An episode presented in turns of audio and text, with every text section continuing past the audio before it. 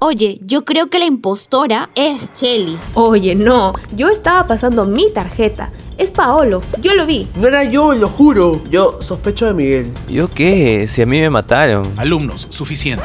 Quedan todos vetados de mi clase por jugar durante el examen final. Si tu profe no te entiende, nosotros sí. Beta Tester, solo por Radio UPN.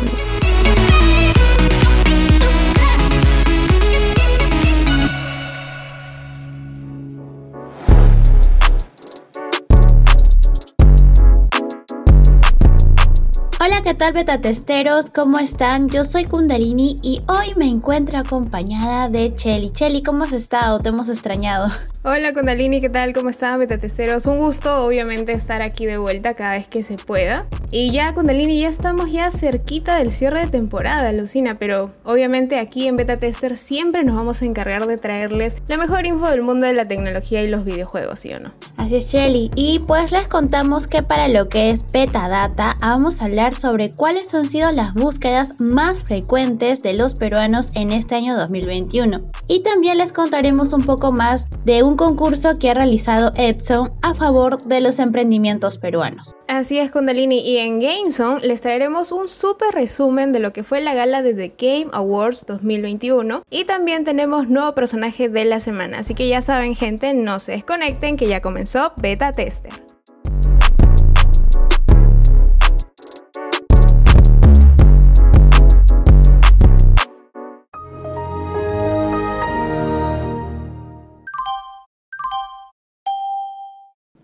Actualizando sistema en beta data. Data, data, data.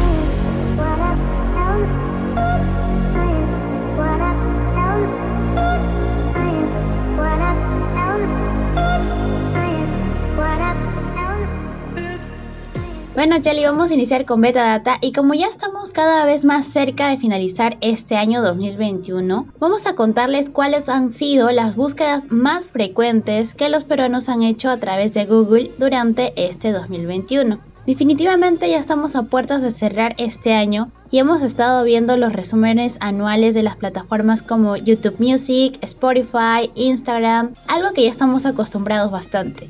Pero hoy en Betatester vamos a analizar algo más grande. Le hemos traído la lista de palabras, preguntas u oraciones cuyas búsquedas han predominado entre los peruanos este año. Cabe resaltar que esta lista no es inventada, sino se ha extraído desde Google Trends. Hablando de las búsquedas puntuales de este año, tenemos en primer lugar está la OMPE, le sigue pues Bono Yanapay, Pase Laboral, la Copa América, Bono 600, Eurocopa, Perú versus Bolivia, Pongo el hombro, donde me toca votar y Elecciones Perú 21. Así es, Kundalini, bastante, bastante cívicas las búsquedas de los peruanos, ¿sí o no?, en este año. Y también ahí por, en búsquedas que incluyen la pregunta con la palabra qué, se encuentran a qué hora juega Perú, a qué hora me toca votar, qué es la anemia, para qué sirve la citromicina, qué pasó con WhatsApp y qué significa NASH. se pasa a alguna persona, pero bueno, yo sé que mucha gente desconoce también la palabra, ¿no? Pero bueno, eso es lo que hay referente a las preguntas con la palabra qué. Y en caso de las preguntas que incluyan la palabra cómo, tenemos en la lista cómo saber dónde me toca votar, cómo saber si soy miembro de mesa, cómo activar cuenta DNI, cómo votar, cómo cobrar el bono Yanapay y cómo se llama el martillo de Thor. Unas búsquedas bien variadas, pero se nota el civismo de nuestros peruanos, ¿sí o no, Kundalini? La gente le ha importado informarse cómo pueden votar y todo eso. Luego también en búsquedas que involucran acontecimientos se encuentran las elecciones de Perú 2021, Día de San Valentín, Miss Universo 2021, el debate presidencial, Semana Santa 2021 y el vacunatón. Y obviamente debido al contexto actual hemos tenido búsquedas relacionadas con, bueno, lo que ya se sabe, el COVID-19, así como pase laboral, pongo el hombro, prevención COVID-19, síntomas del COVID, ivermectina, el padrón de vacunación, cuando me toca vacunarme, la prueba antígena, vacunación adulto mayor y vacuna Sinopharm. Así es, y también tenemos búsquedas referentes a eventos deportivos. Está la Copa América, la Eurocopa, las eliminatorias Qatar 2022, la Copa Libertadores, la Liga 1, Champions, Copa Bicentenario, Serie A Liga Italiana, la NBA y Juegos Olímpicos de Tokio 2020. Y en búsqueda de películas y series, los más populares fueron El Juego de Calamar, Eternals, Godzilla vs. Kong, Venom, The Beauty, WandaVision, Spider-Man 3, El Poder del Amor, Cruella y Kakeguroi.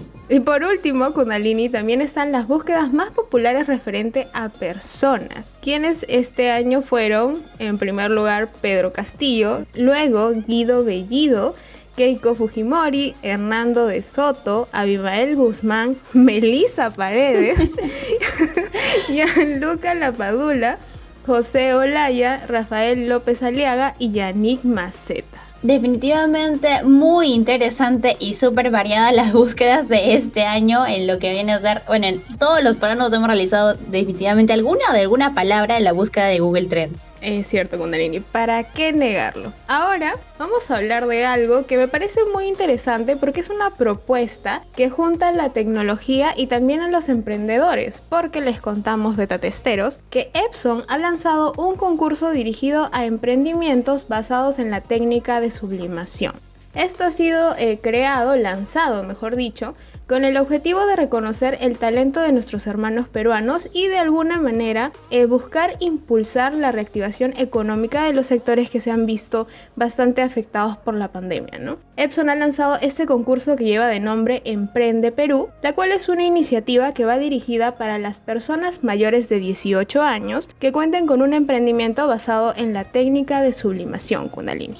Sí, para aquellos que de repente desconozcan un poco de lo que trata esto y del sector, pues este concurso va dirigido netamente a la sublimación, que es una técnica de impresión digital, en la cual permite crear productos personalizados gracias al proceso de plasmar una imagen fotográfica sobre un soporte, como por ejemplo mm, puede ser un polo, una taza, un portafotos, una carcasa de teléfono y cualquier soporte que pueda de repente tener la creatividad del emprendedor para poder generar este tipo de impresión digital. Y pues básicamente de esta forma Epson busca que las propuestas presentadas en este concurso muestren la creatividad que sobra a los peruanos a través de la personalización de estos productos. Así es, Kundalini. Cabe resaltar que para las personas que nos estén escuchando y estén interesados en participar de esta gran iniciativa, basta con que sus emprendimientos puedan ser nuevos o también que ya tengan tiempo considerable en curso, ¿no? O sea, es prácticamente apto para todos mientras pertenezcan al sector que acabamos de mencionar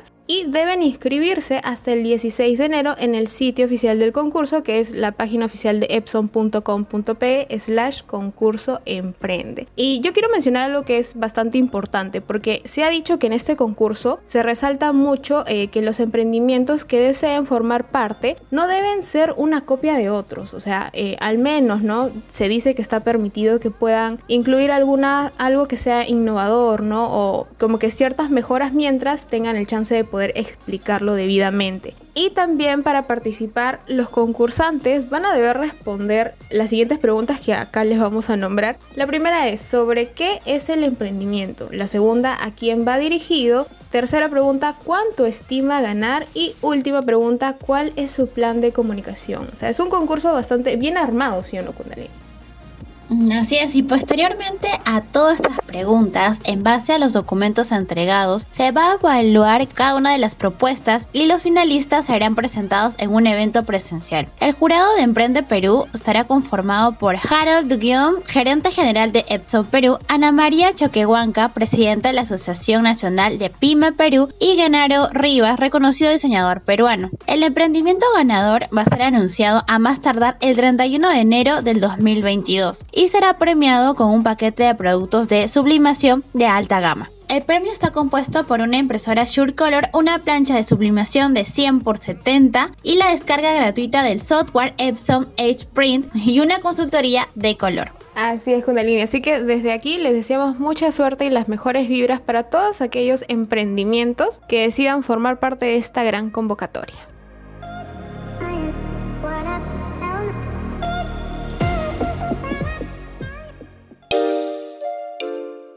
En Beta Tester te presentamos el personaje de la semana. Jeff Kigley es un periodista de videojuegos y presentador de televisión canadiense. Era más conocido por ser el anfitrión del programa de videojuegos Game Trailers TV y por ser coanfitrión del ahora desaparecido G4TV.com. Kigley también es un escritor independiente cuyo trabajo ha aparecido en Kotaku y otras publicaciones. Jeff fue el productor ejecutivo de los Spike Video Game Awards y se ha desempeñado como productor ejecutivo y anfitrión de The Game Awards desde su show inaugural en 2014. Jeff Kigley también ha sido anfitrión del evento E3 Coliseum en la Electronic Entertainment Expo. Esto fue el personaje de la semana aquí en Beta Tester solo por Radio UPN Conecta contigo.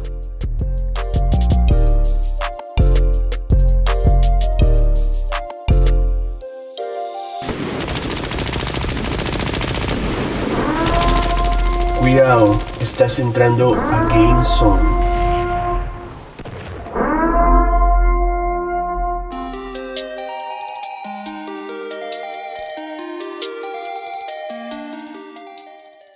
Y este fue nuestro personaje de la semana.